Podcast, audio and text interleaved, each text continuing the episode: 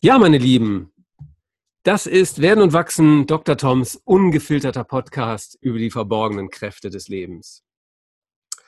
Wir sprechen hier aus der individuellen Erfahrung heraus und wir haben heute ein Thema, äh, bei dem auch jeder mitreden kann. Und zwar wollen wir uns heute beschäftigen mit Träumen.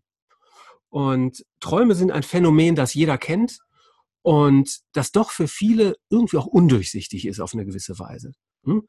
Wir träumen nachts, manchmal ist es schön und wohlig, manchmal ist es vielleicht auch furchteinflößend und wir haben sogar Albträume. Und ähm, es gibt tolle Geschichten, was Menschen in Träumen alles gefunden und erfunden haben. Ähm, zum Beispiel das Periodensystem ist wohl im Traum erfunden worden von einem Chem äh, russischen Chemiker. Oder die Melodie zum Beatles-Song Yesterday soll Paul McCartney im Traum eingefallen sein. Aber was sind Träume eigentlich und wie kommen sie überhaupt zustande? Was bedeuten Träumbilder für uns? Und sind Träume sowas wie wertvolle Botschaften, die uns im Leben weiterhelfen oder eigentlich doch nur Seelenmüll? Diese Fragen möchte ich mit Markus Freund diskutieren. Markus, herzlich willkommen. Ja, hallo, hallo Tom. Ja, Markus, äh, mit dir haben wir hier einen echten Traumexperten, äh, für, also ein Experte für Märchen und Träume. Ja, also ich, das ist tatsächlich schon seit, seit ähm, 2002 beschäftige ich mich mit Träumen. Und ähm, im Laufe der Jahre sind auch die Märchen immer mehr dazugekommen. Also das äh, ja, hat sich immer mehr eingeschlichen ja. in meine Arbeit. Ja, genau. Ja, ich möchte euch ähm, den Markus jetzt kurz vorstellen. Du bist Heilpraktiker für Psychotherapie und ja. Coach, mhm. bist in Düsseldorf geboren und aufgewachsen, lebst heute in Erkrath, ja. wo du auch deine Praxis hast. Mhm. Genau. Ähm, hast erst eine kaufmännische Ausbildung gemacht, ähm, den elterlichen Betrieb geleitet, mhm. ähm, dich irgendwann davon getrennt ja. und ähm, hast eine Ausbildung zum Psychosynthesebegleiter gemacht, Heilpraktiker, Mediator, mhm. jede Menge Ausbildung, wie ich finde. Und bist im Moment auch noch in einer weiteren Ausbildung, nämlich ähm, als hypnosystemischer Coach am äh, Milton Erickson Institut. Genau, bei dem ja. Dr. Schmidt in Heidelberg. Genau. genau. Ja, das läuft jetzt noch bis nächstes Jahr. Anderthalb Jahre geht das. Mhm. Habe ich lange in der Warteliste gestanden und dann hat es endlich funktioniert. Okay, toll. Genau. Was gibt es sonst noch Wichtiges zu, zu dir zu sagen? Lieblingsband? Äh, Lieblingskünstler, Fußballfan? Fußballfan jetzt eigentlich nicht, also außer jetzt so bei, bei so äh, Weltmeisterschaften oder Europameisterschaften, ja. da werde ich so temporär auch mal zum Fußballfanatiker. Ja. Ähm, ähm, ja, also Bands, äh, ich höre eigentlich, habe immer schon sehr, sehr gerne Led Zeppelin gehört. Das ist eigentlich so das ist wirklich so eine Art Konstante. Aber ansonsten höre ich in den letzten Jahren eigentlich sehr wenig. Äh, früher war das wirklich so meine Welt, mittlerweile sehr, sehr wenig. Mhm. Und da ist eigentlich alles Mögliche dabei. So ähm, ja. Hm, gerne so aus den 60er Jahren. Ich mag irgendwie so diesen revolutionären Geist, der in den 60er Jahren geherrscht hat und der auch durch die Musik der 60er irgendwie auch spricht. Mhm. So immer, ne? So. Ja, schön. Also das hat ja. mich auch mal sehr angesprochen. Mhm. Ja. Wir wollen sprechen über Träume. Ja. Mhm. Markus, ja. was hast du letzte Nacht geträumt? Äh, letzte Nacht habe ich tatsächlich, ich kann mich nicht mehr so richtig gut dran erinnern, aber ich habe letzte Nacht tatsächlich geträumt, ähm, dass, da ging es immer so darum, ich habe so mehrfach die Verkehrsmittel gewechselt. Ich war, glaube ich, in New York oder in London. Das war nicht so klar, das changierte irgendwie so. Und es ging auch um meine Schwester, die ich nicht sehen konnte im Traum, aber es war klar, dass, es, dass ich ihr irgendwie, ohne sie sehen zu können, irgendwie folge oder ich suche sie oder ich versuche irgendwie den Anschluss so zu ähm, bekommen an sie, aber irgendwie so richtig klappt das nicht. Ähm, und dann äh, irgendwie komme ich so ein bisschen durcheinander mit irgendwelchen Zügen, äh, dann ist mir plötzlich, plötzlich mein Koffer weg. Okay. so. Und dann denke ich, ich hätte den richtigen Zug gefunden. Plötzlich, als ich nah dran bin, ist es irgendwie ein ganz moderner Bus. Und ähm, ja, also das, das war so, darum, ja. es war, da hatte mit Mobilität irgendwie zu tun und äh, mit einer gewissen Konfusion, die da so waltete. Ja. ja. Was sind Träume überhaupt? Also Träume Ähm, es gibt dazu, gibt zum Beispiel ja diesen schönen Satz von C.G. Jung, äh, ich hoffe, ich sage das jetzt richtig, die Via ähm, Regia, glaube ich, zur Seele, also die, der Königsweg zur ja. Seele, äh, ähm, ne, so, dass äh, damit gehe ich sehr d'accord mit dieser Aussage. Ich, also ich persönlich bin überzeugt davon, dass es wirklich sozusagen fast die, die direkteste Art und Weise ist, wie unser Inneres zu uns sprechen kann. Mhm. Also ne, eine direkte Sprache gibt es eigentlich nie vom Unbewussten. Ja. Das äh, ist einfach nicht die Art und Weise, wie das Unbewusste sich ausdrückt, wobei es ja durchaus auch Träume gibt, in denen manchmal auffällig direkt auch gesprochen wird, aber die sind eher seltener. Also meistens geht es ja eher, ist es ja eher abstrakt oder rätselhaft. Mhm. So, ne? Und ähm, ich, für mich ist das einfach sozusagen die, die Sprache des Unbewussten, dass uns, dass sich an, an den Träumenden ähm, oder ich sage das so, die, die Seele wendet sich an ihren Menschen ja. und, und teilt, möchte ihnen was mitteilen. So, mhm. ne? Und das, äh, ja, und da gibt es natürlich unterschiedlichste Inhalte oder Gründe oder auch Zeiten, auf die sich das Unbewusste bezieht. Ja. So. Wie bist du denn dazu gekommen, dich mit dem Thema Traum so intensiv zu beschäftigen? Äh, das war, äh, das fing 2002 schon an, vor 17 Jahren. Ähm, da machte ich die ersten Seminare bei dem Harald Reinhardt. Ähm, die ersten bei dem Harald Reinhardt, wo ich ja auch die Psychosynthese-Begleiterausbildung dann gemacht habe, von 2005 mhm. bis 2008. Und in diesen Seminaren äh, von dem Harald, das waren ja so sieben Tageskurse oder auch, oder auch zwei Tageskurse waren dabei. Und da war halt auffällig, dass der Harald am Morgens dann immer äh, fragte so die Anwesenden, ähm, hatte, hat jemand vielleicht, hat jemand irgendetwas zu, mitzuteilen, mhm. ne, vielleicht einen Traum oder ja. so. Ne? Und dann ähm, meldeten sich ähm, immer wieder auch Leute und sagten, ja, ich hatte jetzt letzte Nacht einen Traum. Mhm. Und die, den hat der Harald dann mit demjenigen so vor der Gruppe auch besprochen. Ne? Ja. Und das hat mich halt, ich sag das mal so, total geflasht, was ja. der da gemacht hat. Ne? Weil ich das so mich hat das so sowas von ähm, ja in seinen Bann gezogen. Ja. Und, das, und ich habe dann auch angefangen, relativ schnell äh, äh, dann ähm, kurz darauf habe ich angefangen, Traumtagebücher zu führen. Ja. Ähm, ich habe mittlerweile so mehrere dicke Leitsordner voll, so mit ja. Traumnotizen. Ich hatte auch zwischendurch mal Durststrecken, dann hatte ich irgendwie plötzlich keine Lust mehr so. Dann, oder ich hatte die immer nur so auf so kleine Schmierzettel geschmiert und irgendwann ja artet das so in Leistungsdruck aus. Ich musste die jetzt alle aufschreiben und irgendwann hatte ich dann mal so die Nase voll und die alle geschreddert, so die dann noch da lagen. Aber grundsätzlich habe ich eigentlich nie aufgehört, seitdem meine Träume ähm, aufzuschreiben. Natürlich immer wieder mit Lücken, aber ja, es hat, ich hat, es hat nicht mehr aufgehört. Und ich habe dann auch äh, bei dem Harald, ähm, der hat ja dann auch so Traumabendserien angeboten boah, ich weiß nicht, da habe ich dann wirklich, ähm, da hatte ich so eine Art Abo dann. Also ich habe da, glaube ich, mhm. so acht, neun, zehn von diesen Traumabendserien mitgemacht, immer acht, acht Abende, konnte da einfach nicht genug von bekommen und habe dann auch äh, natürlich auch in diesen Traumabenden selber auch Träume. Ne, wir, da waren immer so, wir haben dann immer ausgelost, wer seinen Traum dann an dem Abend eben in, in die, in die, ne, also präsentieren darf, ne, weil wir wollten halt immer mehrere und dann hatte ich eben ein, zweimal Glück und wurde ausgelost. Ja, das, äh, ne, also das heißt, ich bin dann durch diese Traumabende natürlich auch immer mehr so in die Tiefe gegangen. Und irgendwann habe ich natürlich dann auch selber angefangen, ähm, so mit Leuten Träume zu besprechen. Ne? Und mhm. äh, ja, genau, und das tue ich eigentlich bis heute sehr, sehr gerne. Ja. Okay. Genau. Ähm, du beschäftigst dich mit Träumen und mit Märchen. Gibt es irgendwie eine Verbindung zwischen beiden? Ähm, ja, weil einfach die, man kann sagen, die, ähm, die Sprache der Märchen, also zumindest der, ich meine, es gibt ja auch so verschiedene Kategorien Märchen. Mhm. Es gibt ja so die, mehr so diese Sorte Märchen, zum Beispiel von den, wie die Gebrüder Grimm.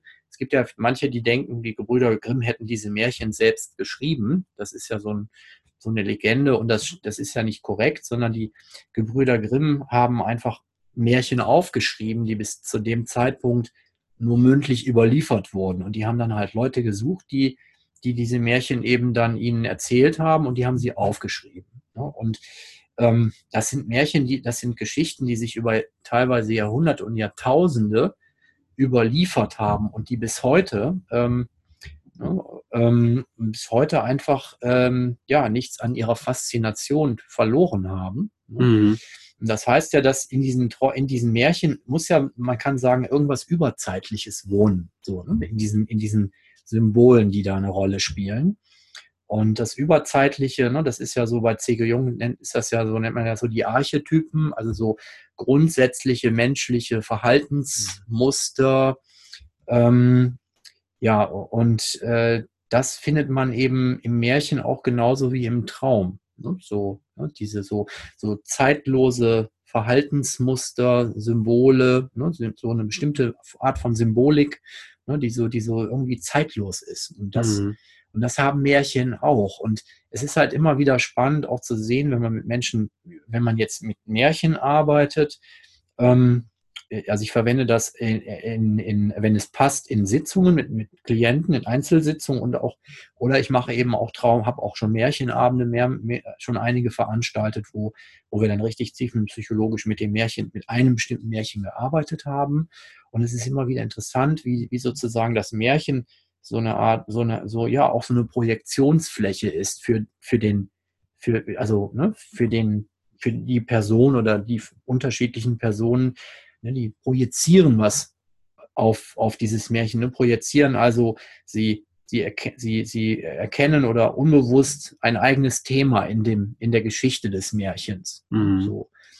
Und der Traum, ne, die Träume sind ja ein Stück weit ne, auch so, die bilden in der Regel äh, verschlüsselt etwas ab, was mit, dem, mit, der, mit der Realität der Person, des Träumenden zu tun hat. Ohne, nur, dass der das eben in der Regel, wenn er eben so ein bisschen unkundig ist, des Träums eben nicht sofort erkennt. Und deswegen ist ja ein, ein, ein sehr, sehr häufiger Satz, den Menschen verwenden, wenn sie etwas geträumt haben und darüber reden, dass sie sagen, ich habe da wieder so was Komisches geträumt oder so was Seltsames oder ich habe ja wieder so einen Schwachsinn geträumt letzte mhm. Nacht. Und es ist in 100 von 100 Fällen nicht der Fall. Es ist kein Schwachsinn. Es ist nichts Seltsames. Es ist nichts Komisches. Es ist einfach eine Sprache, die, die viele Menschen nicht verstehen. Ja. So ist das. Das sind ja oft rätselhafte Bilder. Also ich habe genau. heute Nacht zum Beispiel eigentlich sehr viel geträumt. Ich kann mich nur noch an ganz wenig allerdings mhm. erinnern. Ja. Ähm, und es war irgendwie eine Szene, ich glaube, es war, hat in Köln stattgefunden. Ich bin mit einer zweiten Person einen Hügel hochgegangen, da war Gras, das war unten ganz matschig und weich mhm. und wurde oben fester. Irgendwie ging es auch noch um Festivals oder um irgendetwas. Mhm wo gefeiert wurde oder so. Mhm. Ähm, ja. Jetzt in direkten Zusammenhang kann ich es auch nicht bringen, ja. muss ich sagen. Mhm. Also gerade diese Grasszene ist irgendwie noch sehr präsent. Ja. Das ist eigentlich das Einzige. Mhm. So. Ähm, mit Köln, ich meine, ich war gestern in Köln, also von daher ist das jetzt nicht so verwunderlich. Ja, das machen die Träume auch oft. Die greifen, ja. die greifen was auf aus dem realen Leben der Person mhm. und bauen das irgendwie sinnvoll ein in den Traum, in den Trauminhalt. Was sind denn so die Quellen? Wo kommen Träume her? Wo die herkommen?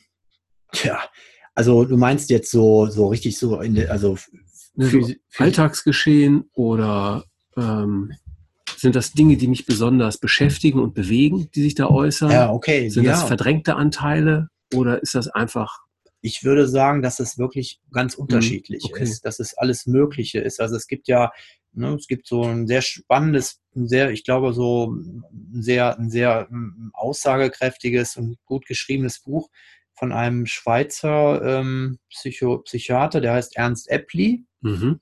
Ähm, das Buch ist natürlich so schon relativ angejahrt. Also das ist, glaube ich, in den 40er Jahren geschrieben worden. Der Eppli hat, glaube ich, auch noch bis in die 50er Jahre gelebt.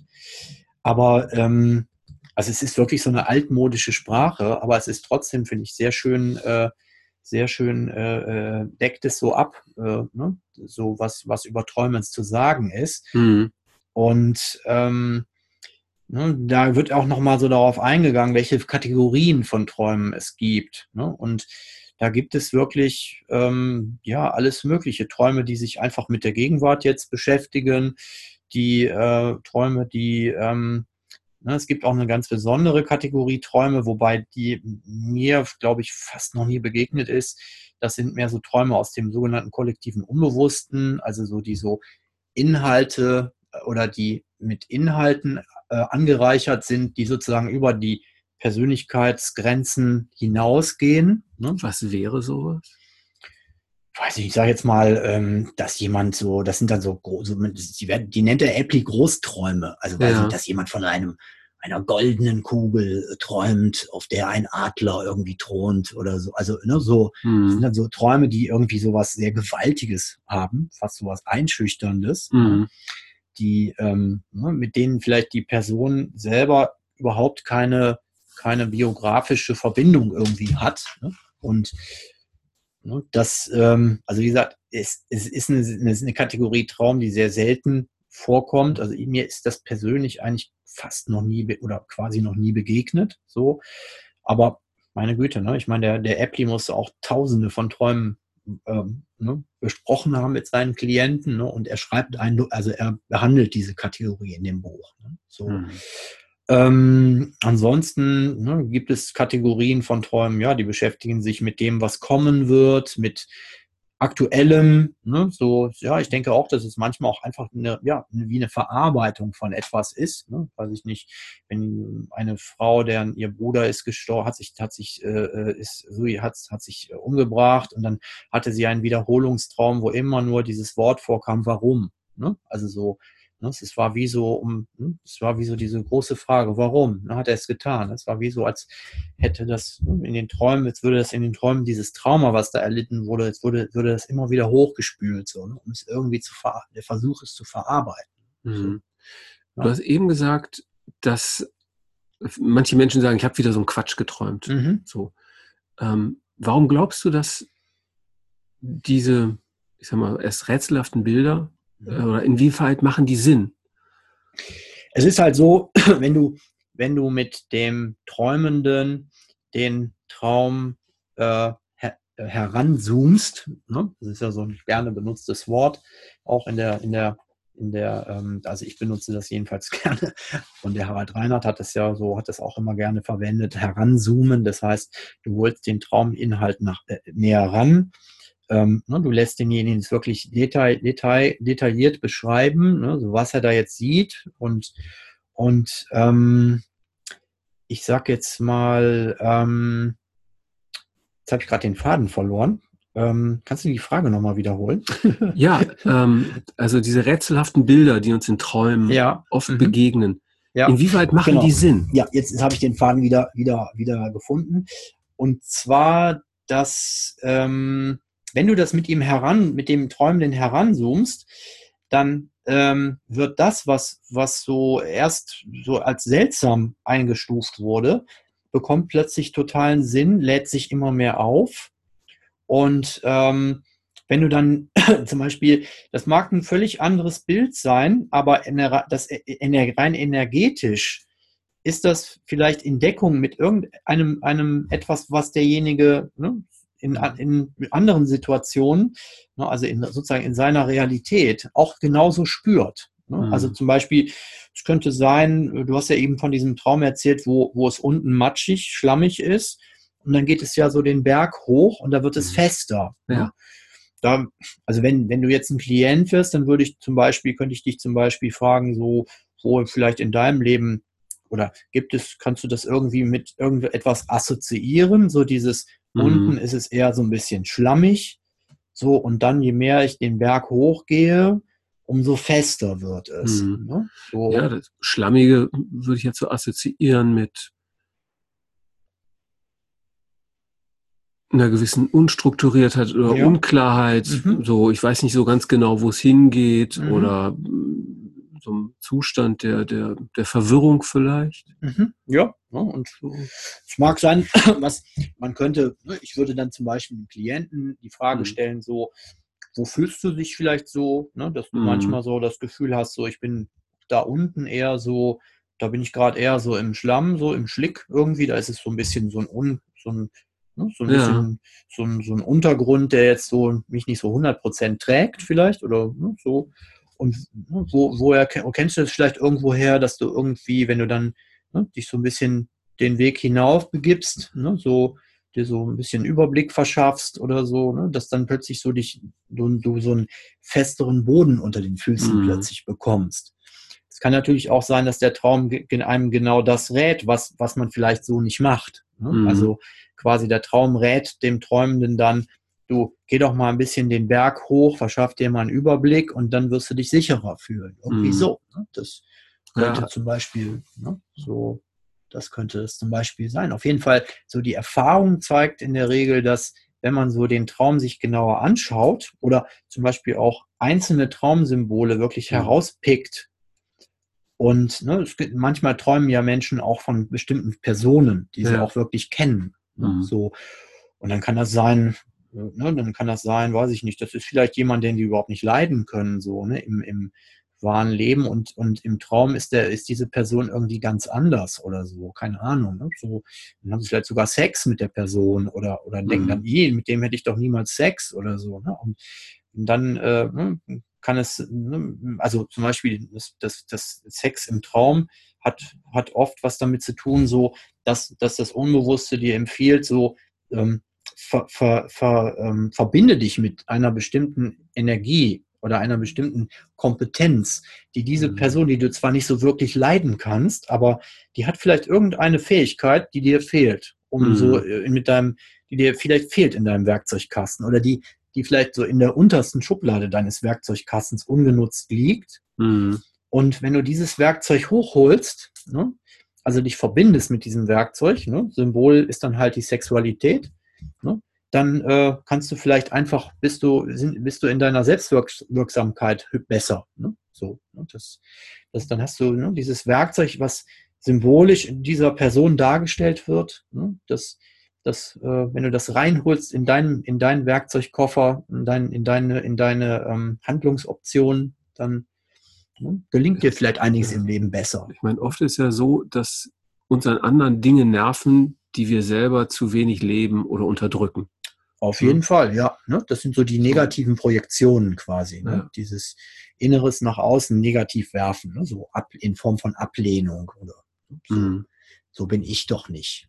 Ich finde das ein ganz spannender Aspekt mit den Symbolen. Ich habe mhm. jetzt in der Vorbereitung ein schönes Zitat von Erich Fromm gefunden. Der sagte, mhm. äh, die Symbolsprache ist die einzige Fremdsprache, die ich jedem empfehle zu lernen. Mhm. Ja. So. Ähm, sind Symbole wie so eine Art universelle Sprache? Ähm, ja, ja, das, äh, ja, würde ich, das würde ich schon sagen. Natürlich ist ein Symbol, ein Symbol, ähm, wie soll ich das sagen? Ähm, das Symbol, ähm, es ist natürlich für jeden e-, etwas anderes symbolisch. Ne? So, es gibt ja Dinge, die sind für mich jetzt symbolisch aufgeladen, ne? oder Menschen oder Orte oder bestimmte äh, zeitliche, historische Ereignisse, die jetzt für jemand anderen null symbolisch sind, ne? die für jemanden, an, jemand anderen ähm, äh, äh, ne? quasi ja, keine Bedeutung haben. Ne? Da ist dann für, für, für mich, für mich ist das eine Tasse und für die andere Person ist es ein Symbol, was ist die Tasse von der Großmutter. Und dann wird die mhm. Tasse zum Symbol, weil die, die Tasse steht dann für die Großmutter, die, ne, und dann ist viel mehr in der Tasse drin, als nur, nur das ist, dass man daraus was trinken kann.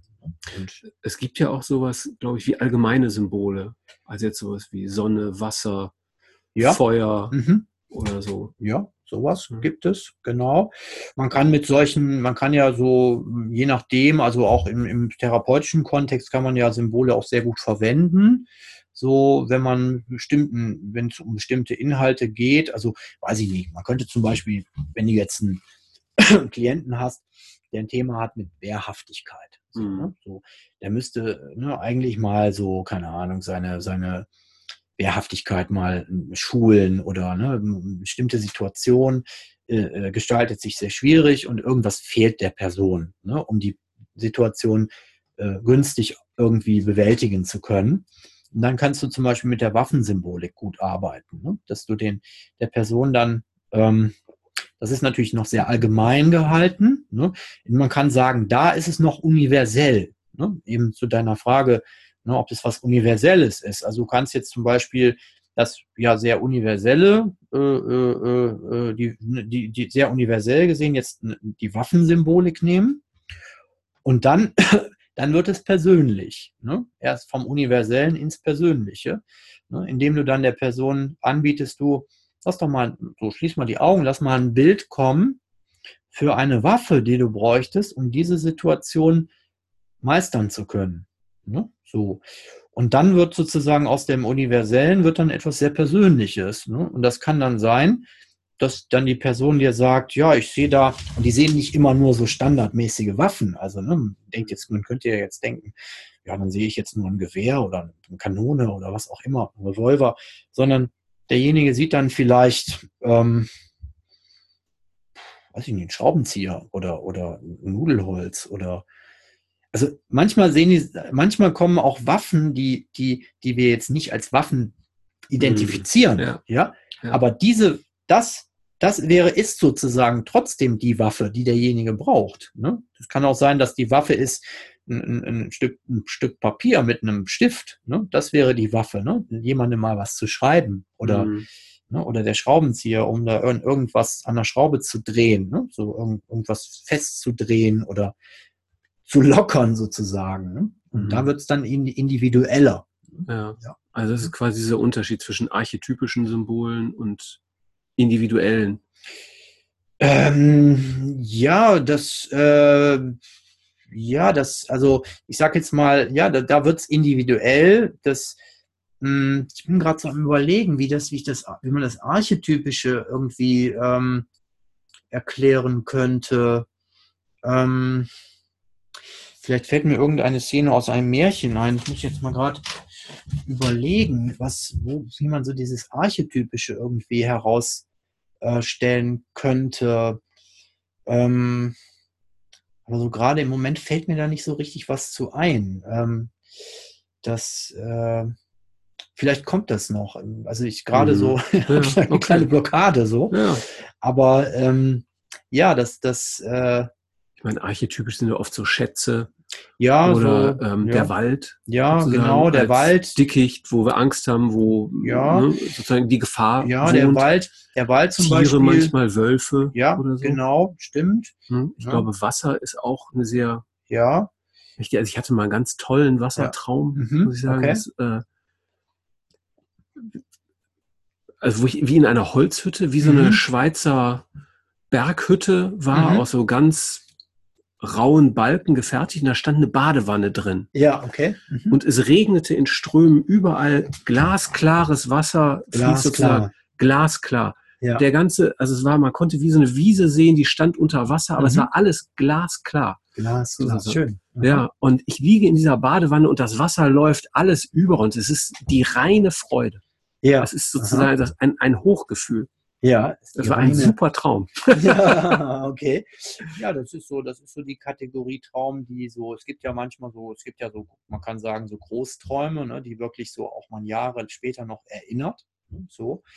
Ähm, und dann gibt es natürlich manchmal, gibt es ja auch so die Kategorie so ja, wie soll man sagen, normaler Traum. Ne? Ja. Aber es gibt einfach manchmal Träume, die sind ungeheuer aufgeladen. Die sind auch sehr klar, die zeichnen sich durch eine hohe Klarheit aus und man ist unglaublich ergriffen davon. Also sowas, das, das, solche, diese Art von Träumen, die ähm, habe ich durchaus auch schon selber häufiger gehabt. Und die haben natürlich auch andere immer wieder. Ne? Also die, diese Träume kommen auf jeden Fall zehnmal häufiger vor als diese, mhm. diese Träume, wo ich eben von sprach, aus dem kollektiven Unbewussten. Das, ähm, ja, und solche Träume, die, ja, die trägt man wirklich so in sich und die, ne, die erinnert man auch in bestimmten Situationen, erinnert man die dann plötzlich auch wieder. Ne? So, das kann durchaus sein, ne? dass so ein Traum plötzlich dir wieder so in den Sinn kommt in einer bestimmten Situation. Ne? Ja. Also ich muss sagen, ich bin wirklich gesegnet mit fast nur positiven Träumen. Ja. Also es ist ganz mhm. selten, dass ich mal wirklich einen Albtraum habe oder mhm. irgendwas wirklich schwierig ist. Mhm. Ja. Ähm, ich habe früher in der Schulzeit, habe ich mir nachts sogar einen Wecker gestellt auf halb vier oder so. Mhm. Ja. Bin dann einmal aufgestanden, pinkeln gegangen mhm. und danach kommt, kommt man ja in eine leichtere Schlafphase. Mhm. Und dann habe ich immer sehr viel geträumt. Das war ja. sozusagen, um wirklich meine Träume zu stimulieren. Ja, okay. Und habe die tollsten Sachen geträumt. Aha. Also Ja. An einen Traum erinnere ich mich noch, wo ich mir wie Bücher oder Holzklötze oder sowas unter, unter die Arme geklemmt habe und damit mhm. konnte ich fliegen. Und Mit den dann, Büchern, ja? Ja, genau. Und bin dann wirklich hochgeflogen, zur Schule geflogen, mhm. über die Stadt und ja. diese Perspektive, das könnte ich heute zeichnen. Ja, ja. So, ja, klar. Das so, das und das ist jetzt her. Jahrzehnte her. Mhm. Ja, genau. Es gibt so Träume, die sind so stark und haben so eine, so eine Wirkung, die so, ne, dass die wirklich über Jahrzehnte hinausgeht. Es gibt ja auch wirklich Leute, die sich so ihre, an ihre Kinderträume noch mhm. erinnern können. Ich kann das nicht, leider. So. Mhm. Ähm, ja, das, das, ähm, es gibt wirklich Träume, die einen auch ungeheuer, ja, die einen wirklich auch erschüttern können, die einen Ne? Das, mhm. äh, also so, ich hatte auch einmal einen Traum, wo, wo ähm, also ich hatte auch wirklich mehrere Träume, die wirklich sehr ziemlich groß und stark waren. Äh, ne, für mich jetzt. Da einmal einen Traum, wo ich auch verfolgt wurde und ähm, dann äh, ja wurde das halt irgendwie immer dramatischer so und dann hm, plötzlich äh, war da so ein bin ich dann im letzten Moment noch so in so eine durch eine Tür so in so einem versteckten Raum und dann war da so unten äh, am Boden, so kurz dem Boden war ein Loch im, in der Wand. Und da bin ich so durch, ne, gekrochen. Und dann war klar, jetzt bin ich in Sicherheit. Dann war ich auch plötzlich woanders. Dann war ich in Australien. Und das war, ist jetzt so in meiner, meiner Biografie auch ein sehr wichtiges Land, in das, das ich mehrmals gereist bin und wo ich mich unglaublich wohlgefühlt mhm. habe.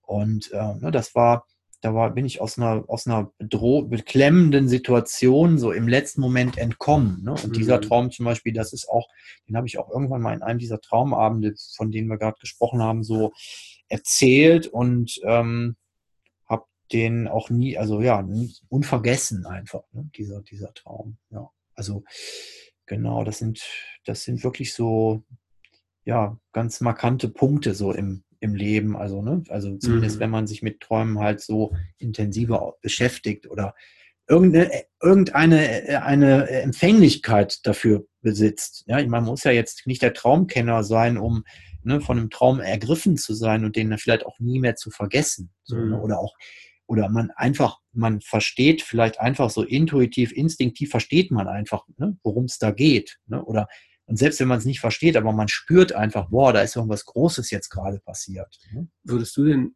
empfehlen, dass sich jeder mit seinen Träumen beschäftigen sollte oder sich dafür öffnen sollte? Also, ähm, das klingt natürlich immer so ein bisschen besserwisserisch, aber ich sehe es tatsächlich, ähm, ich halte es tatsächlich für äh, gesund, sehr gesund, das zu tun, weil meines Erachtens ähm, ist ein Kontakt zu, zu dem eigenen Inneren, zu dem eigenen Unbewussten oder zu dem eigenen Organismus, der so, der, ich nenne das jetzt mal so den beseelten Organismus, den halte ich persönlich für ganz essentiell. Und ähm, ich glaube, dass äh, das klingt jetzt vielleicht so ein bisschen, ein bisschen äh, düster, aber ich glaube, dass wir Menschen eigentlich auch auf Dauer nur eine Chance haben zu überleben, wenn wir, wenn wir diesen Kontakt in großer Zahl herstellen, wiederherstellen. Also ne, dieses, ich nenne das, ich will das so beschreiben wie, ähm, so wie wir darüber reden, dass wir irgendwie den Kontakt zu der Natur verloren haben und dass wir den wiederherstellen müssen, ne, damit um unser Überleben zu sichern, ne, glaube ich, glaube ich eben, das ist ja nach außen gerichtetes Denken. Ja, und ich glaube eben, dass wir genauso wichtig, es ist genauso wichtig, dass wir auch zu unserer inneren Natur den Kontakt wiederherstellen und da in Kontakt mit sind. Und ne, weil ich glaube einfach, wir können das da draußen nicht wirklich effektiv schützen, wenn wir nicht auch ne, das in unserem Innern nicht auch ent wieder entdecken und mhm. pflegen und sozusagen zum Gärtner unserer Seele zu werden. Und für mich ist die Beschäftigung mit Träumen, man muss die ja gar nicht dringend unbedingt verstehen, sondern es reicht so, es reicht vielleicht einfach, wenn man wenn man seiner Seele nur so signalisiert, ja, ich habe deine, ich habe deine Botschaft bekommen und ich, ne, ich habe, ich, ich weiß das zu würdigen, dass du mir da was schickst. Ne, ich verstehe das zwar nicht immer so gut, aber ne, ich, ich, ich nehme das irgendwie zur Kenntnis, so würdigen zur Kenntnis, dass mir da was mein Inneres irgendwas mitzuteilen versucht. Und ich lasse mich davon, selbst wenn ich es nicht verstehe, irgendwie anrühren. Ne? Mhm. So, ja. Glaubst du, dass man eine Wegweisung in Träumen finden kann? Dass sie einem wirklich helfen können, auch ja. ähm, das Leben im Alltag besser zu bewältigen? Ja, das glaube ich. Dass man da, dass man so, wenn man sich anfängt, so mehr mit seinen Träumen zu beschäftigen, äh, dass, dass man dann durchaus auch Antworten finden wird auf bestimmte ähm, ich kann, also ich kann, ich, mir fällt gerade so ein Traum ein, den mir mal jemand erzählt hat, äh, der, ähm, also um mal so ein Wegweiser-Traum oder so ein, so ein Ratgebertraum wirklich mal zu, zu demonstrieren. Ähm, der, der träumte, der erzählte mir, dass er immer wieder davon geträumt hat, dass ähm, er einen bestimmten Darsteller der, der Lindenstraße ermordet. Ja. Ja, und, und wie das ja so ist, äh, ne? genauso wie mit der Sexualität, man denkt, die Leute denken ja immer so, ja, äh, äh wie jetzt, ich, ich, ich stehe doch gar nicht auf den, warum habe ich Sex mit dem im Traum oder äh, äh, oder so muss ich mir jetzt von dem fern, äh, also so bin ich jetzt irgendwie gefährdet, weil ich von Mord träume oder so, ne? Das ist ja diese 1 zu 1 Übersetzung, ne? Und die ist ja eigentlich in der Regel unsinnig. So, und das war so, ähm, und wir saßen da so im Restaurant und waren da so ein bisschen am Palavern über das Thema und dann erzählte mir halt, ja, ich, hahaha, ne, ich, ich träume immer wieder, dass ich da den Lindenstraßendarsteller ermorde, ne? Und dann habe ich so gefragt, ja, gib dir nochmal so ein paar Eigenschaften, ne? So, ja, und ähm, so positive wie negative Eigenschaften, ne? So, ne? Thema Symbol, ne? Und dann sagte er so, ja, also der ist so einer, der immer mit allen irgendwie so Frieden haben möchte. Ne? So, so, so ein Peacemaker halt, ne? so der immer mit allen.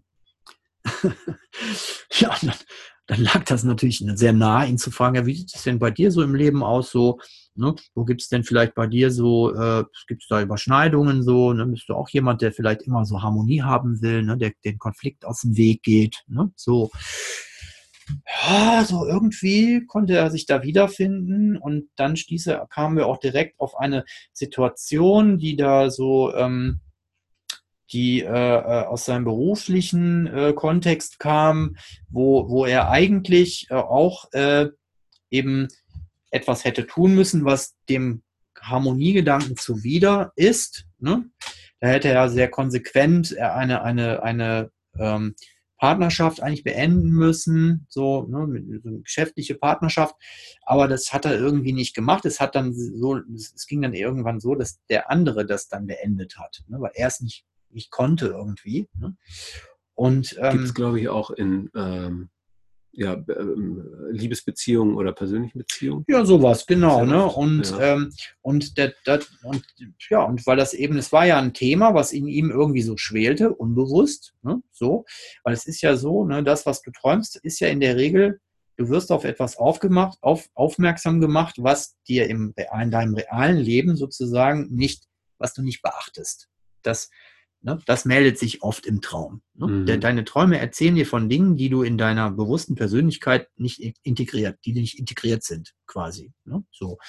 Und ja, und in diesem Fall war das so, dieser Wiederholungstraum, in dem er immer wieder diesen Harmonie, harmoniebetonten oder harmoniesüchtigen Lindenstraßen äh, äh, Darsteller ermordete. Ne?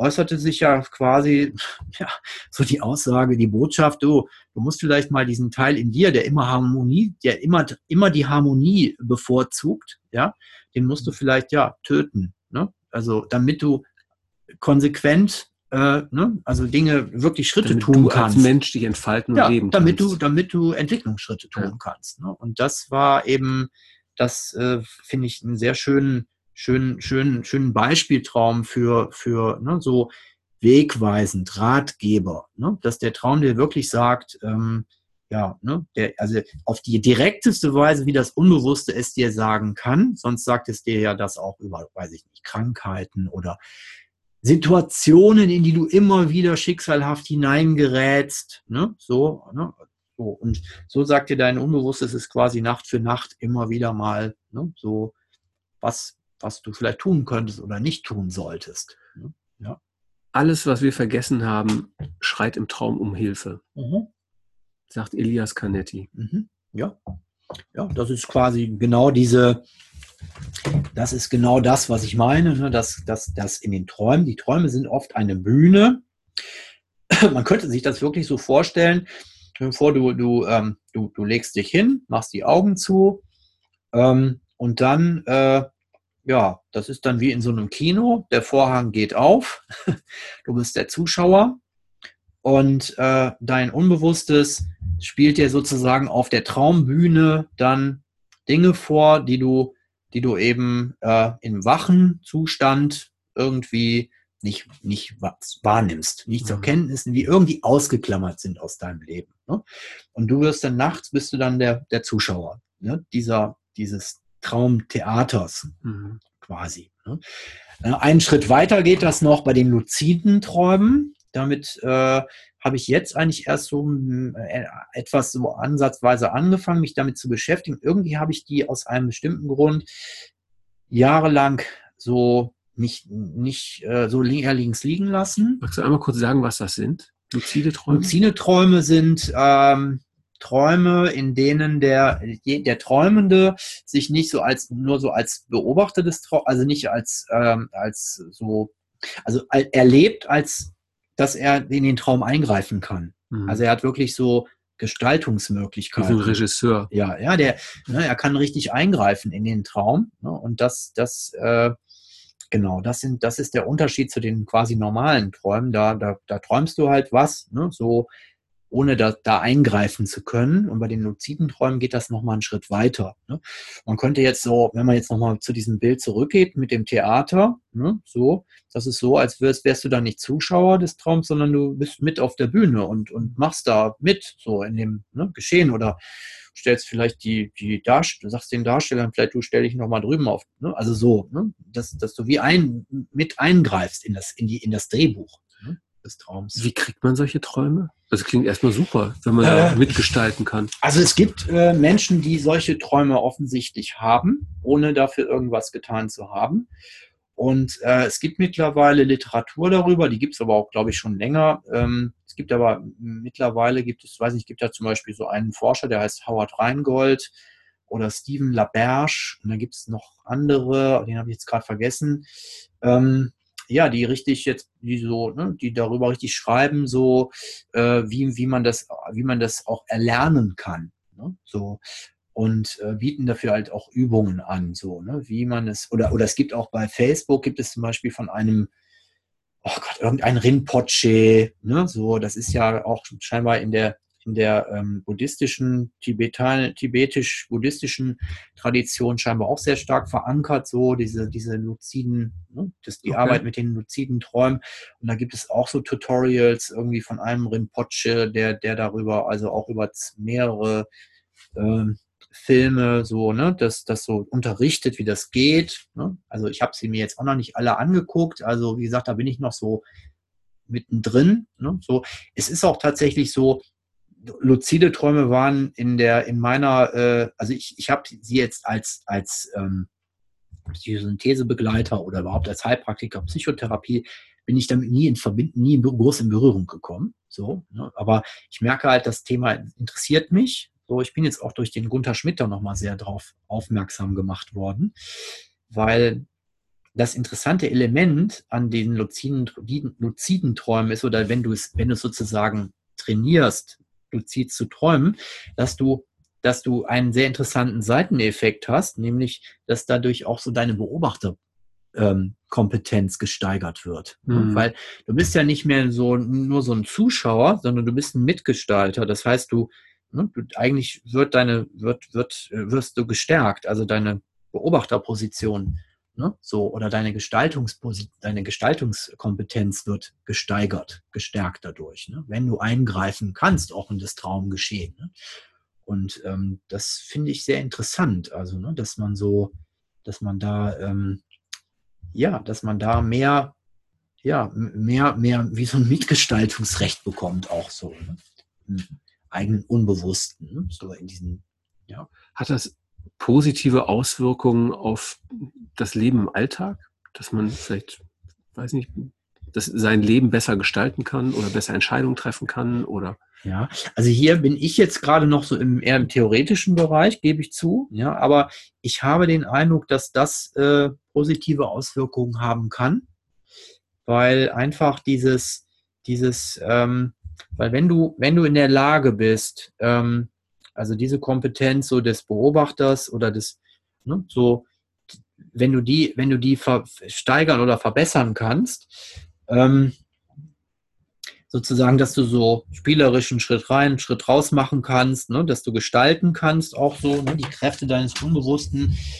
Ähm, meine, meine Idee ist dazu, dass du eben, wenn du, in, wenn du dann im wachen Leben bist, dass du dann, und du hast diese Kompetenz, ne, äh, hast diese Kompetenz, dass du dann auch in deinem Alltag quasi besser in der Lage bist, zum Beispiel aus Situa dich von Situa bestimmten Situationen nicht so wegreißen zu lassen.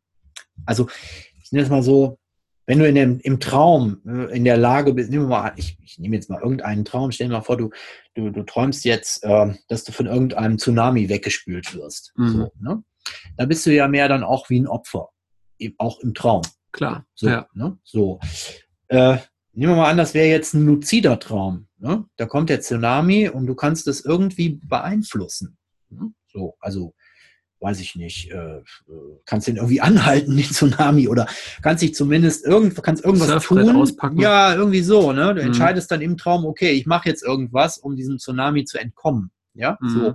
Im einen Fall wäre der Traum vielleicht ein Albtraum, weil, weil, weil du weggespült wirst. Ne? So. Im anderen ist es, bist du mehr der aktive Gestalter und, und kannst reagieren, du kannst was tun. So. Also meine erste Assoziation ja. war jetzt gerade, ich nehme mein Surfbrett und reite die Welle. Ja, so das ungefähr. ist natürlich eine wahnsinnig ja. mächtige mhm. Welle, die mich so, mhm. aber ich kann diese Kraft quasi für mich nutzen. Ja, genau so. Ne? Und, und, und, das, und das, wenn man das jetzt überträgt auf, auf, das, auf das Wachleben, ja, ähm, ne, da wird es vielleicht auch ähnliche Situationen geben. Also weiß ich, du bist irgendeiner Situation ausgeliefert, ja, die erlebst du dann vielleicht sogar als etwas Albtraumhaftes, ja, du bist irgendeiner Situation ausgeliefert, bist also kein, kein bisschen irgendwie in der Lage, die zu gestalten, ja. So, und wenn du aber jetzt vielleicht ausgestattet mit dieser Kompetenz, ne, dass du in, im, im, in den luziden Träumen mitgestalten kannst, wenn du das jetzt mit rübernimmst in, die, in dein waches Leben, Ne? Dass du sozusagen in bestimmten Situationen, wo du sonst immer nur ein Opfer bist, ne? wenn du dann plötzlich sagen kannst, so, Moment, ich erkenne, was hier gerade passiert, ne? so bin in der Lage, das zu beobachten und zwar so auch rechtzeitig zu erkennen und dann, ich mache da wie so einen Schritt raus aus dieser vielleicht Problemtrance, in die ich da gerate, ja, ich mache da einen Schritt raus und, und, und gestalte das jetzt irgendwie so in meinem Sinne, dass ich dem nicht, ja, dass ich kein Opfer bin, dieser Situation, was ich vielleicht vorher war. Und das denke ich, diese, diese Steigerung der, der, der Handlungskompetenz als Regisseur, ne, egal ob jetzt der luziden Träume oder als Regisseur in deinem Wachleben, ne, wo du immer mehr eine Gestaltungskompetenz bekommst. Ne? So, ja, das glaube ich, dass das auf allen Ebenen dann sehr hilfreich sein kann. Ne? Also es fühlt sich für mich sehr an, als ob es sich wirklich absolut lohnt, sich mit seinen Träumen zu beschäftigen. Diese luziden Träume sind natürlich jetzt was Besonderes und vielleicht auch eine Ausnahme in gewisser Weise. Ja.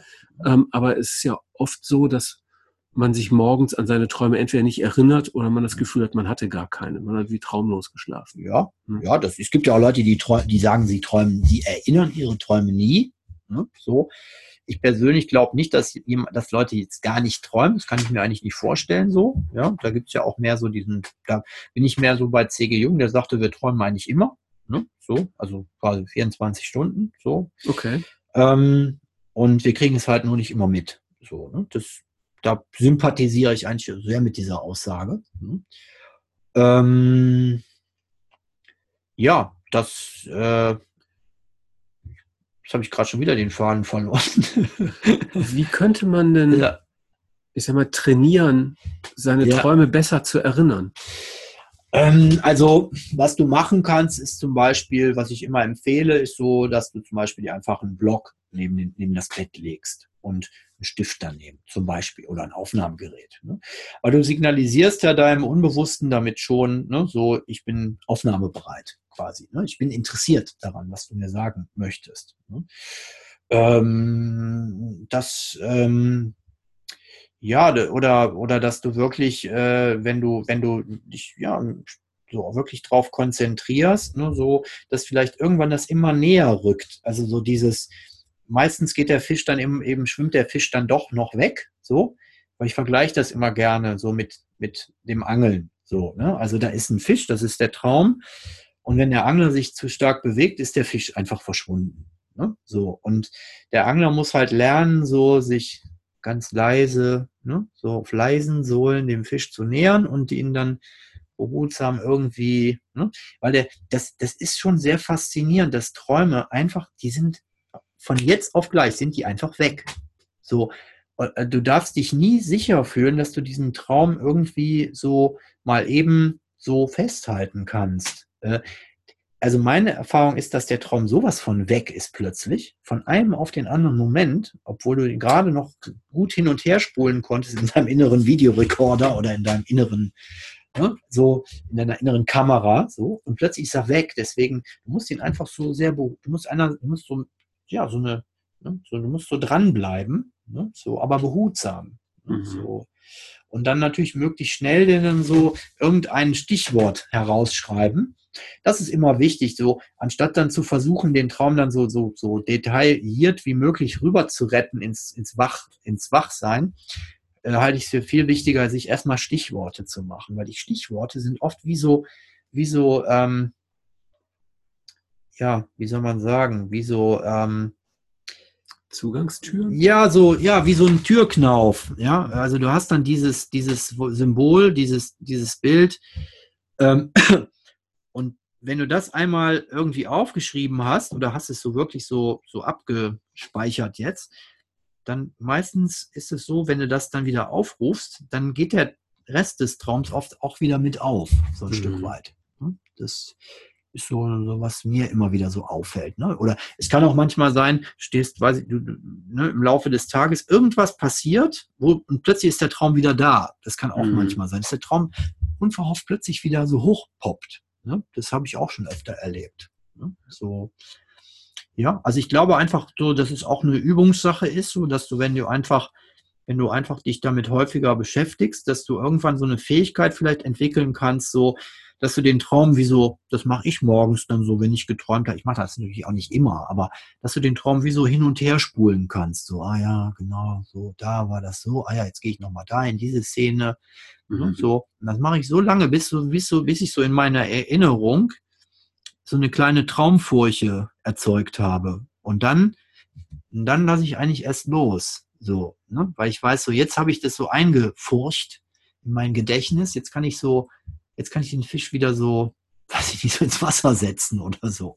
Ne? Mhm. Ja. Ja, interessant. Ja. Also ähm, du würdest empfehlen, also so eine Art Traumtagebuch oder irgendwas zum ja, oder, oder auf nur aufsprechen, ne, mhm. für die Eile, so ja. die Leute, die jetzt sagen, nee, so schreiben ist nicht so mein Ding, kannst es aufsprechen. Mhm. Du kannst ja auch ein Stichworte aufschreiben, ja. musst ja den Traum nicht so gründlich aufschreiben. Ich, ich habe das zwar manchmal gemacht, also seitenlang, ne? Mittlerweile halte ich es auch eher so mit Stichworten. Ähm, richtig gründlich schreibe ich es meistens nur noch auf, wenn ich zum Beispiel Urlaub habe. Wobei ich auch im Urlaub besonders intensiv auch träume. So. Ähm, ja, genau, das. Äh, okay, also das wären sozusagen Methoden, um den Traum wie festzuhalten und besser ja, zu erinnern. Ja. Also sozusagen auch mit wachem ja, Bewusstsein. Ja. So, und dann ist ja die zweite Frage, wie nähere ich mich dem Traum, wenn ich besser verstehen will, was für Botschaften da aus meiner Seele gerade kommen? Ja, was also, da empfehlen? Also sagen wir mal, also was man wirklich machen kann, und dafür muss man ja jetzt nicht sozusagen, äh, muss man ja jetzt auch nicht der Traumexperte sein, dass du den Traum einfach so gut wie möglich heranzoomst. So, dass du einfach dir das Traumgeschehen so gründlich wie möglich anschaust. So, ja, was passiert da? Wie ist so das Wetter? Wie, wer sind die handelnden Personen? Was fällt mir an den Personen auf? Kenne ich die? Wie sind die angezogen? Äh, ne, also so, dass man das so heranzoomt einfach, ne, so ein Begriff, wo ich ja eben schon von gesprochen hatte. Das Heranzoomen lädt sozusagen den ganzen, das Ganze schon so auf. Also, ne, du, du, du holst sozusagen den, dadurch den, den Traum, du machst den so begehbar. Ne, und dafür musst du jetzt nicht der Kenner sein, der Traumsprache. Da geht es mehr darum, etwas zu spüren. Ja, du spürst ja was. Ne? Also ne, unter Umständen spürst du was, ne? dass du, wenn du den Traum so hochholst, ne, womit komme ich da, mit welchen Emotionen komme ich in Berührung? Äh, was, äh, was für Bilder steigen in oder so, also vielleicht, äh, also Bilder jetzt mehr vielleicht aus meinem Alltag, aus meinem ne, normalen Wachleben steigen in mir vielleicht auf, ne, auch wenn ich das gar nicht verstehe, warum das jetzt gerade passiert, aber was was steigt denn da so irgendwie unwillkürlich auf, wenn ich so mich mit dem Traum mehr beschäftige, so ganz naiv, ja, und völlig nicht wissend. Ne? Was steigt denn so in mir auf? Was, was für Situationen aus meinem Leben kommen mir plötzlich in den Sinn, wenn ich den Traum mir näher anschaue, wenn ich den an mich heranlasse, gewissermaßen, ja. Ne? Und dann wird, wird, ja, damit holst du, holst du den, den, ähm, ja, den Inhalt des Traums immer mehr rauf. Ja, so und, und ähm, es mag sein, dass du auch als der sozusagen nicht Traum, Traumkundige plötzlich irgendein ein Aha-Erlebnis Erlebnis hast. Ne? So, ähm, es gibt, es gibt ja diesen Begriff aus dem Focusing, so diesen Body Shift. Ne? Mhm. Das ist so, das ist wie so eine Energieverschiebung im Körper, dass du plötzlich irgendeinen Gedanken hast, wo du so merkst, boah, wenn ich das so gerade, das macht irgendwas mit mir. So, ne, da kann ich wie so eine Energieverschiebung in meinem Körper spüren, so mhm. wie so, boah, so Gänsehaut oder irgendwas, ja, wo du merkst, boah, ne, so, ne, was ich da gerade so, was da gerade so in mir aufgestiegen ist, so, das, das löst was Stärkeres in mir aus, so, oder irgendetwas passiert, so, ne, was markanter ist. Mhm. Und es mag sein, ne, dass du da schon den Traum ne, schon ausreichend gut auch vielleicht erschlossen hast für dich, ne? weil, du, weil du ihn mit irgendwas, weil du, weil du so eine Assoziationskette aufgemacht hast. Mhm. Ja, so. Sind Assoziationen ein guter Weg, sich dann auch mit den Symbolen darin zu beschäftigen? Also es gibt ja zum Beispiel auch Traumbücher, ne, die ja. so, ich sag mal, gängige Deutungen anbieten. Ja, ich, äh, ja, ich bin bei diesen, bei diesen Traumbüchern, bin ich persönlich eher so vorsichtiger. Also selbst wenn es jetzt, ähm, selbst wenn es jetzt so äh, wirklich sehr qualifizierte äh, äh Traum, ähm, also Bedeutungszuschreibungen sind, weil hm, ich habe immer so ein bisschen Angst, dass einen das auf die falsche Fährte bringt. Also von mir aus kann man es so machen, wenn du, wenn du wirklich den Eindruck hast, ich, ich habe jetzt so alles ge getan und gemacht äh, ne, und äh, den Traum wirklich so mir so gut wie möglich auf meine ne, laienhafte, naive Weise, kreativ naive Weise erschlossen. Und ist jetzt nicht gerade, weiß ich nicht, irgendjemand in der Nähe, der das mit mir jetzt so ne, weiter so fach, fachkundig erschließen könnte okay, dann guck halt mal in so ein Buch rein und äh, lass dich aber nicht so blenden dann von diesen Erklärungen, sondern bleib ganz spürend, bleib in deinem Spüren. Also wenn du das liest, was der, was dann diesem Symbol zugeschrieben wird, äh, guck eher so, wie, wie dein Körper darauf reagiert. Also so, ne, lass dich mehr so, lass dich anrühren davon, aber ne, mach das nicht so rein intellektuell. Ne? Mhm. Ich finde das so, wenn du merkst, diese Erklärung von dem Symbol löst irgendwas in dir aus, irgendeine ja. Reaktion, so, ja, so als würde dein Körper sagen, ja, so ist es. Ne? Aber so, wenn das so eher trocken bleibt, so du, du davon überhaupt damit nicht in Resonanz kommst, dann glaube ich eher nicht, dass es deins ist. Ne? Mhm. So, und was ich halt an diesen Traumbüchern eben auch schwierig finde, ist, dass, dass ja die Traumbücher wenig wahrscheinlich oder wenig beachten, in welchem Zustand das Symbol ist. Also zum Beispiel, wenn du jetzt von einem Hund träumst oder von irgendetwas, einem anderen Wesen oder Gegenstand, ähm, dann wird ja, wird ja nicht darauf eingegangen, was, äh, in welchem, in welcher, in welchem Aggregatzustand sich das befand. Also zum Beispiel der Hund, der Hund äh, äh, hatte, weil die Frage müsste ja dann lauten, in welchem Zustand befand sich der Hund, das Pferd oder das Auto, ja, im, im mhm. Traum. Also sind ja alles Symbole, ne? Und ähm, ja, wie gesagt, alles kann ja symbolisch sein. Ähm, ne? Ja, das kann Bedrohung sein, der Hund, ja, ne? ja. der die Zähne fletscht, kann aber auch mein Freund sein, der ja. mich verteidigt. Ne? Genau, so, ne? Der, der, der Traum oder kann ja auch, der Hund kann ja auch ein alter Hund sein oder, oder ein junger Hund, eine Welpe. Oder ein Rehpinscher. Ja, oder genau, oder, oder ein, ein Kleffer oder ein ja. Schuh, oder der kann schlecht genährt sein oder richtig gut im Saft. Ne, mhm. Ne, so. Und, und das alles muss ja mit berücksichtigt mhm. werden. Plus, jetzt kommt noch die nächste Variante, die nächste wichtige Komponente. Plus, muss ja auch berücksichtigen, welches Verhältnis hat denn der Träumende zu Hunden? Vielleicht biografisch bedingt. Bin ich, bin ich, habe ich, habe ich vielleicht äh, als, als Kind irgendeine äh, negative, traumatisierte, traumatisierende Erfahrung mit Hunden gemacht? Ähm, das alles können die Traumbücher nicht wissen. Ne? Und deswegen äh, rate ich dazu, die mit sehr viel, äh, die mit eher sehr vorsichtig und nur so in homöopathischen Dosen in die, in die mhm. Träume, in die Traum, äh, ich nenne das ja auch nicht Traumdeutung, das hat für mich zu sehr so einen erklärenden Charakter. Ich, äh, ich benutze lieber das Wort Traumerschließung. Also ich mhm. erschließe mir, oder man könnte es auch Traumeröffnung, äh, äh, Traum öffnen oder so, also ne, diese Botschaft öffnen quasi ne, für das Bewusstsein. Ja, aber Traumerschließung oder Traumerkundung mhm. ist eigentlich mein Lieblingsbegriff. So. Ja, ja also ähm, empfiehlst du eher spürend mhm. sozusagen den Körper als Resonanzinstrument äh, quasi so zu nutzen, ja. was löst dieses Symbol bei mir aus? Genau, was ja. löst das bei mir aus? Mit was bringt mich das in Berührung? Hm. Womit, was assoziiere okay. ich damit? Ähm, oder was spüre ich? Was, womit komme ich spürend in Berührung? Und es kann sein, dass ich irgendwas spüre, was mir, was sehr noch sehr diffus ist. So. Hm. Aber vielleicht, wenn ich mich darauf so ein bisschen einlasse und mir den Traum noch weiter angucke, steigt vielleicht auch was, was Konkreteres in mir auf. Ne? Mhm. So. Und es könnte halt sein, dass das Traumbuch, das Symbolbuch, das eher, äh, das eher äh, be beeinträchtigt. Ne? Mhm. Also dann hast du ja schon so eine Erklärung im Kopf. Ne? So, ich würde das mal so vergleichen. Stell dir vor, jemand erzählt dir sehr viel über ein bestimmtes Land, in dem der er schon Urlaub gemacht hat. Ja.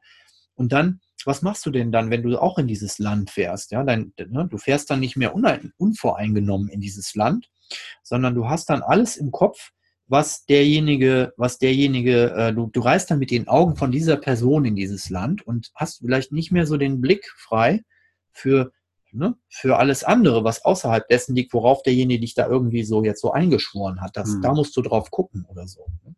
Irgendwie. Wann lohnt es sich denn mit einem Traum zu einem Profi wie dir zu kommen und damit zu arbeiten? Also ähm, äh, ich würde sagen, also erstmal, wenn der Traum dich also absolut nicht mehr loslässt, mhm. wenn du spürst, so ich habe wirklich alles ausgereizt äh, ne, und, und äh, habe vielleicht auch das eine oder andere verstanden, so, aber es ist irgendwie scheinbar noch nicht genug. Das heißt, der Traum verfolgt mich, kann man fast sagen. So immer wieder taucht er auf. Ne? Mhm. So, ich muss da immer wieder dran denken, an diesen Traum. Oder, oder es ist ein, ein, Traum aus der Kategorie der Wiederholungsträume. Das haben ja auch viele Menschen. Ne? Träumen immer wieder dasselbe Motiv. Ne? Immer dasselbe. Es mag zwar ein verändertes Bühnenbild sein oder so, aber es ist eigentlich immer dieselbe Symbolik. Die, also das heißt, der Träumende erkennt das als Wiederholungsdynamik. Ähm, und wenn du spürst, wenn du merkst, oh, das hört nicht auf, ich träume immer wieder dieses Thema, so, und das, das lässt mich nicht los. Das heißt in der Regel, dass das einfach ein sehr wichtiges Thema ist. Und mhm. das will einfach angeguckt werden. Deswegen wiederholt deine Seele sich ständig und sagt, hey, guck da mal drauf. Das ist was Wichtiges. Du musst das einfach jetzt mal äh, berücksichtigen. Ne? So. Und dann, äh, ja, also sozusagen, man kann sagen, wenn, wenn das, wenn das eben sehr, ähm, ja, wenn das, wenn das etwas ist, was einfach keine Ruhe gibt und, ne, oder als Wiederholungstraum oder wo du merkst, oder wo du merkst, es verfolgt mich, ich denke da ständig dran, ja, so, ähm, dann, äh, dann äh, ist es natürlich empfehlenswert, ne, sich da, sich da, ähm, ja, jemanden ins Boot zu holen, der, der da, der da eben ohne jetzt diese, diese diese 0815 Symbolzuschreibungen rangeht ne? mhm. und dich dabei begleitet, diese Traumdynamik und die Traumsymbole ne, zu erschließen, auch zu über zu gucken, so was ist der was ist der biografische Kontext, ne? weil das ist ja auch oft der Fall, wenn derjenige dir so, wenn du denjenigen fragst, was ist denn gerade so in dir, was arbeitet dir gerade so in dir oder was arbeitet schon seit einiger Zeit in dir, ne?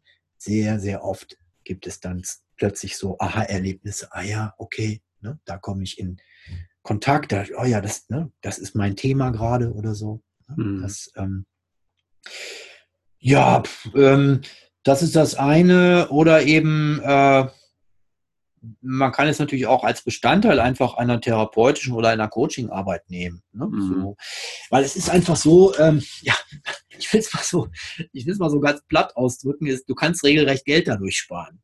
Ja, wenn du jetzt äh, sowieso zum Therapeuten gehst, ja, oder vorhast, zum Therapeuten zu gehen oder zum Coach und ähm, nimmst deine Träume mit in das Coaching oder ja. in die Therapie, ja, äh, und machst mit dem, äh, machst dann mit dem Coach oder Therapeuten eine, ein, besprichst mit dem die Träume, dann kann das sein, dass die Träume dich einfach auf Dinge äh, auf dem Expressway, kann man sagen, stoßen, für die du jetzt ähm, mit äh, auf normalem Weg vielleicht viel länger brauchen würdest. Mhm. Ja? Weil der Traum, der Traum äh, ne, bringt es vielleicht so dermaßen auf den Punkt, ja, so ohne, ja, man kann sagen, ohne Umweg, ja, so ohne Umweg des Herumintellektualisierens, mhm. ja, ähm, weil das ist halt, die Traumsprache ist ja, auch wenn sie irgendwie abstrakt ist, aber sie ist eigentlich in der Regel unheimlich schlicht. So, mhm. ne? Und was wir ja in der Großhirnrinde oft machen, dass wir, was wir Dinge eigentlich manchmal zu kompliziert machen. Wir denken endlos darüber nach und kommen einfach nicht, zu keiner Lösung. Ne? Und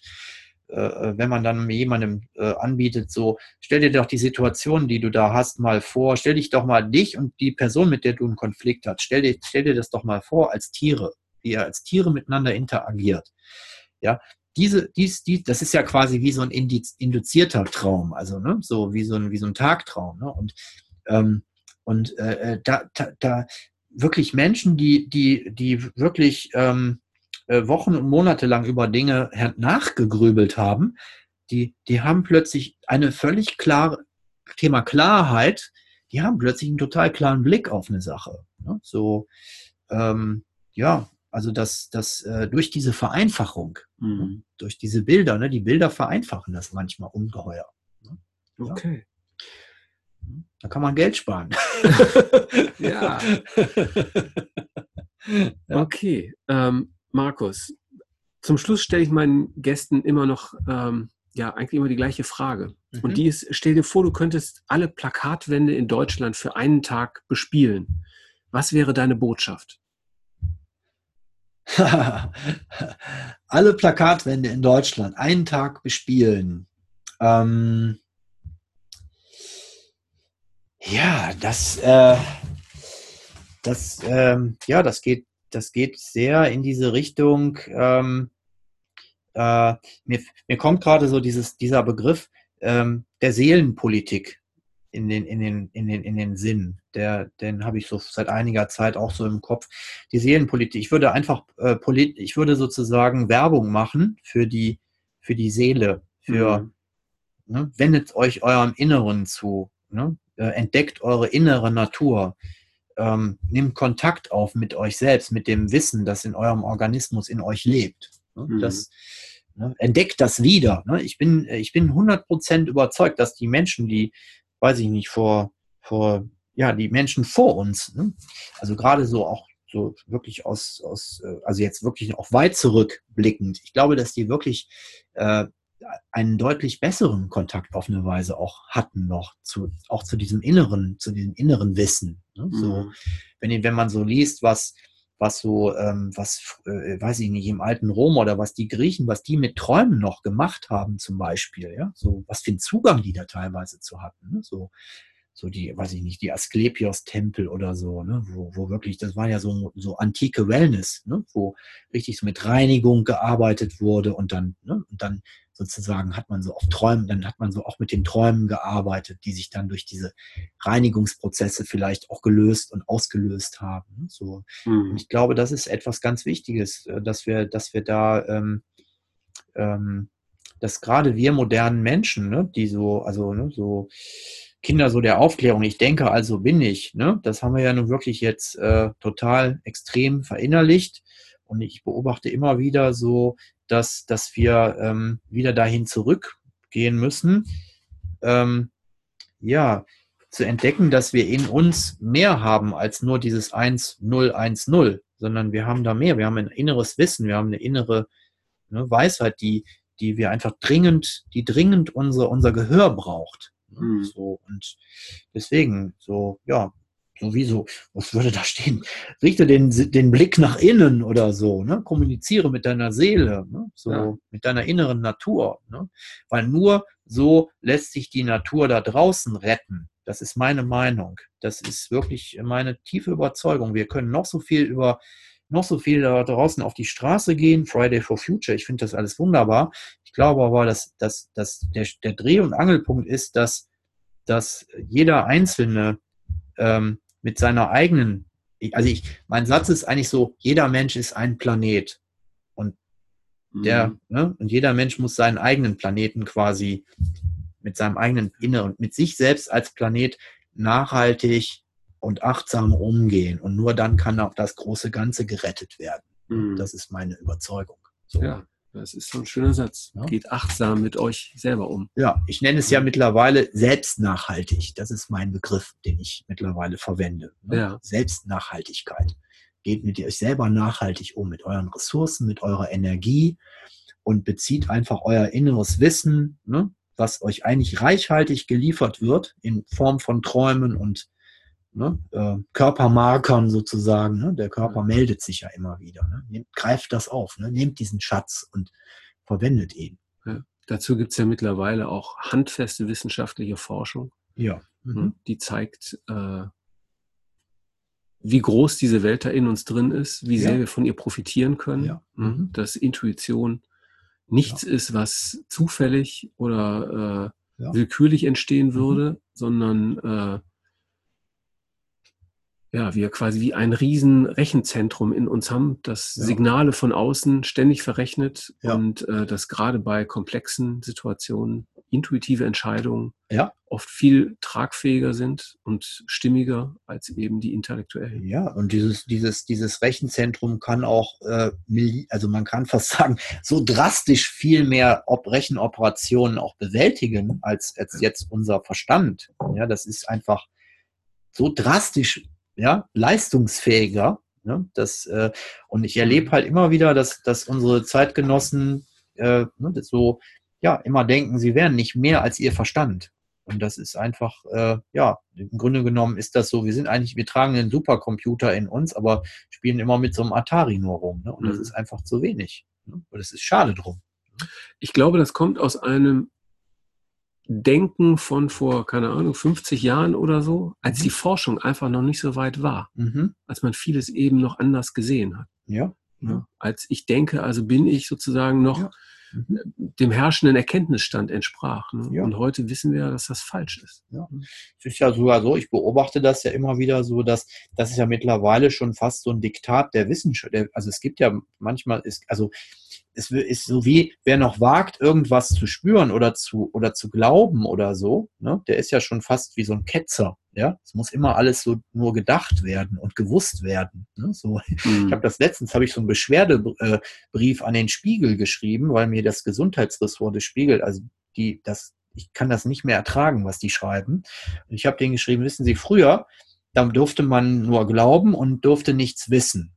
Ja, das war ja wie so ne, verboten. Ne? Wissenschaft war ja, ja. war ja äh, Teufelswerk. Im Mittelalter, oder? Ja. ja. Und heutzutage habe ich manchmal den Eindruck, geht das genau, das Dogma genau in die andere Richtung. Mhm. Ja, du darfst nichts mehr glauben, du musst alles wissen. Ja, mhm. so, ne? Das, äh, so dir ist untersagt, noch irgendwas zu erahnen, zu ne, spüren, das ist alles nicht mehr erlaubt. Es muss alles irgendwie wissenschaftlich bewiesen sein. Ja, so. Ne? Und ähm, das finde ich einfach total armselig. Ne? Mhm. Ich finde das genauso armselig, wie das vorher umgekehrt war. Ne? Ich finde ja, die, idealerweise arbeitet das ja alles zusammen. Ja, ich hätte gerne einen Crossover, ein eine Verbindung. Ja. Ne? Und, mhm. und so wie ich mittlerweile so, ne, es gibt mittlerweile wirklich so, ich nenne das schon so Wissenschaftskleriker, ne, die alles wie so Inquisitoren verfolgen, was, was sozusagen es wagt, noch irgendwas zu glauben oder, oder ahnen zu wollen. Mhm. So.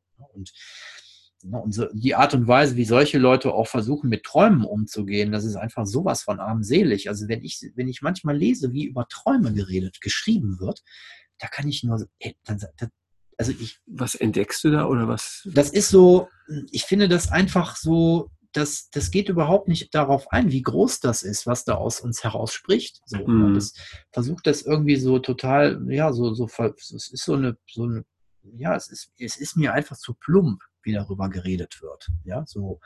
Und ähm, ne, das ist einfach, für mich ist das was ganz Großes, was da aus uns spricht. So, ne? Und, und ähm, was sich einfach nicht mit 0,1 einfangen lässt. Ne? So ein mhm. Stück weit vielleicht. Ne? So, ne? Ich finde das gut, dass die Wissenschaft sich auch damit befasst. Ne? Aber ne, es darf halt nicht so nur diesem 0110-Denken untergeordnet werden. Ja, Markus, ich fand es super spannend, mit dir über dieses Thema zu sprechen. Ähm, ich muss sagen, ich kriege auch ein Stück weit eine neue Perspektive nochmal mhm. drauf. Ähm, einfach, äh, was sehr bei mir hängen geblieben ist, dieses Bild, äh, dass Träume wie die Autobahn, mhm. die DSL-Leitung äh, mhm. aus äh, der Seele quasi in unser Bewusstsein sind mhm. und dass wir davon sehr profitieren können. Ja. Weil mhm. sozusagen das, das reiche Leben, das ganze Leben mhm kommt eben dann zustande, wenn alles gut zusammenwirkt. Ne? Auf jeden Fall. Ich finde das Zusammenwirken. Ne? Dieses, ja. ne, das, das, das, das, wie soll man sagen, das Schlimme ist einfach dieses fragmentierte Denken. Mhm. Ja. ja. Ja, ich möchte schließen mit einem Zitat. Was und wie der Mensch ist, so träumt er. Und das stammt aus dem Talmud. Mhm. Ja. Finde ich sehr passend. Ja, genau. ja, meine Lieben, ähm, ich hoffe, das war inspirierend für euch und ähm, wir konnten euch ähm, ja auch vielleicht sogar das eine oder andere Werkzeug mit an die Hand geben, sich mehr seinen eigenen Träumen zuzuwenden und davon zu profitieren. In dem Sinne, lasst euch gut gehen. Bis zum nächsten Mal.